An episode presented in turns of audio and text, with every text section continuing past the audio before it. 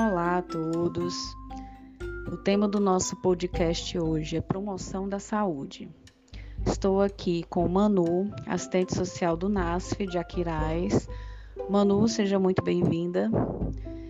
É, Manu, a gente queria conversar contigo um pouquinho sobre a promoção da saúde. Nas suas ações é, como integrante do NASF, é, são realizadas é, ações educativas, principalmente com os adolescentes, pré-adolescentes, em parceria com as escolas, no, é, através do programa PSE.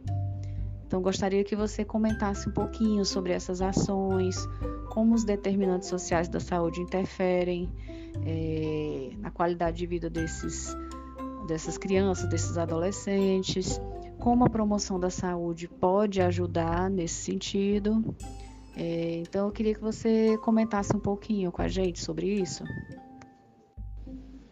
Falar de determinantes sociais é falar da imersão desses sujeitos históricos dentro da sua realidade, dentro do seu cotidiano. Um cotidiano que é permeado por dificuldades de sobrevivência, de desconfortos sociais, de falta de direitos, de gente poder olhar para uma realidade e encontrar falhas, resquícios da velha política que não constrói recursos mínimos de sobrevivência para a população. É de ver o corpo aberto, sangrando da comunidade, no montante de lixo acumulado nas ruas, dos esgotos a céu aberto, da ausência de banheiro nas residências, o mínimo de higiene pessoal é algo que a gente precisa pontuar, porque essa é a realidade do Brasil, é a realidade das crianças. Enquanto a gente não tornar as crianças e adolescentes seres críticos, interventivos, que mude a sua própria realidade, seu contexto social, a gente vai poder falar de determinante social vinculado com qualidade de vida. Ainda a gente tem dados que fortalecem a permanência da velha política. Esses avanços na construção de uma nova sociedade é algo tão, tão ilusório ainda que de fato a gente não vê transformado no corpo comunitário, na consciência comunitária. Esses erros históricos, eles precisam ser colocados à luz do conhecimento para eles terem a sua permanência na história e a gente poder construir novas histórias, novas páginas. Imaginar que no cenário pandêmico o acesso à informação nunca foi tão importante. E em termos de século XXI, o acesso à internet nunca foi tão importante e que se expressa agressivamente excludente, onde a gente encontra crianças que não conseguem participar das aulas por não possuírem nem telefone celular e muito menos internet. A condição social hoje das famílias brasileiras está entre comprar comida e sobreviver. Essa é a situação que a gente imagina que já era ruim. Imagina agora com todas essas questões que se atravessam, questões sociais que permanecem ainda no seio da sociedade. Encarar que adquirir água potável ainda é um desafio nos dias atuais. E todas essas questões de estilo de vida, produção e consumo de alimentos, tudo está relacionado com o meio social que eles são inseridos. E para poder fazer uma intervenção de mudança, é necessário construir uma política de educação crítica, estabelecendo parcerias.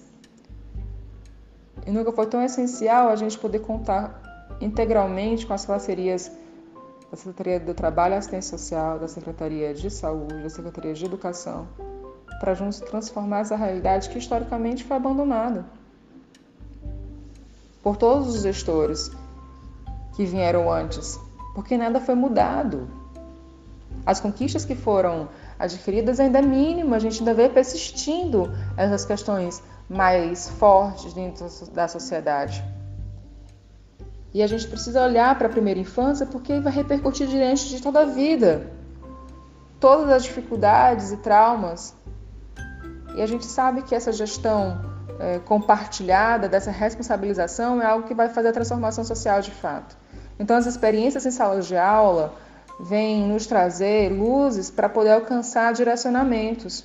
É conhecendo o território, é conhecendo as demandas sociais, é conhecendo esses sujeitos históricos, a realidade que eles estão inseridos, as falas que a gente pode coletar desses sujeitos históricos são falas de pequenos adultos que estão reproduzindo somente os conhecimentos, os hábitos dos pais, dos avós, do meio que eles estão inseridos. Então, a gente tem numa sociedade um consumo maior de álcool e drogas dentro dos lares, e se a gente não combater na primeira infância, a gente não combater nos primeiros momentos da vida esses padrões que perpetuam, qual vai ser a chance deles no futuro, se não for agora, na intervenção agora? Por isso que é tão importante a gente aliar promoção de saúde com perspectiva de vida e futuro. É poder criar esperança que essa é a estratégia que vai transformar a sociedade e, e trazendo um conjunto de responsabilização dos gestores e de esferas estatais, municipais e federais. E a gente viu recentemente um recuo da esfera federal diante desse serviço que é transformador, que é totalmente transformador. Por exemplo, quando são realizadas palestras que esclarecem questões de abuso sexual, de exploração sexual, que é abordado igualdade de gênero, que é abordado responsabilidade do Estado, é questão de dias, semanas, para esses sujeitos históricos verbalizarem as violências que sofrem antes silenciosamente, para depois chegar na escola, chegar na unidade de saúde, chegar como denúncia, construir esse empoderamento social, esse olhar de que existe leis, existe proteção estatal, é algo que a gente tem que contar como aliado e continuar fazendo trabalhos dessa ordem. Porque é através desse encorajamento desses sujeitos históricos de enfrentar suas realidades difíceis que vai haver uma transformação social. E está totalmente relacionado as violências que estão em torno com as questões de saúde desses pequenos usuários do SUS. É ver nesses usuários do SUS grandes referências de futuros defensores do SUS. Porque essa referência de atendimento é referência dos pobres, referência da única estratégia de sobrevivência. Porque muitas vezes essas agressividades familiares, comunitárias, se transformam em doenças mentais. E ali o corpo ele não vai conseguir se reintegrar à sociedade porque os próprios serviços de acolhimento e saúde mental ainda é fragilizado. Ou seja, o que já está fragilizado hoje e que não está tendo a devida importância vai reverberar no futuro. Esses problemas hoje que são difíceis de contornar e superar, se não tiver uma atenção que promova saúde, que promova qualidade de vida, que promova intervenção social com o intuito de mudança de ordem societária, qual o futuro que a gente espera dessas crianças? Se a gente tem 69% de crianças de 0 a 5 anos em extrema situação de pobreza, como que a gente vai conseguir superar esses dados se a gente não consegue lidar com o mínimo do serviço, com a mínima atenção?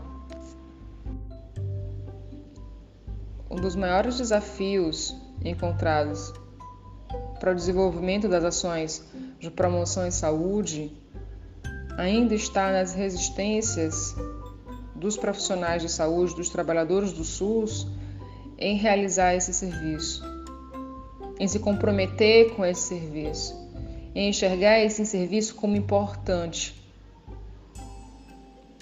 Ainda é muito subestimado as ações de promoção de saúde. Não é dado o devido valor. É necessário ter atividades de capacitação com profissionais de saúde para construir atividades de promoções de saúde com capacidade técnica, com compromisso político também, como sujeito de direitos.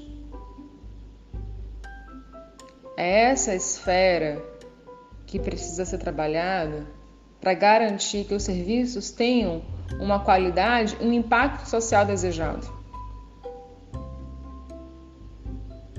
Porque não é apenas levando informação que a gente vai transformar a realidade. É construindo sujeitos históricos, sujeitos sociais que vão trazer para a realidade a transformação social.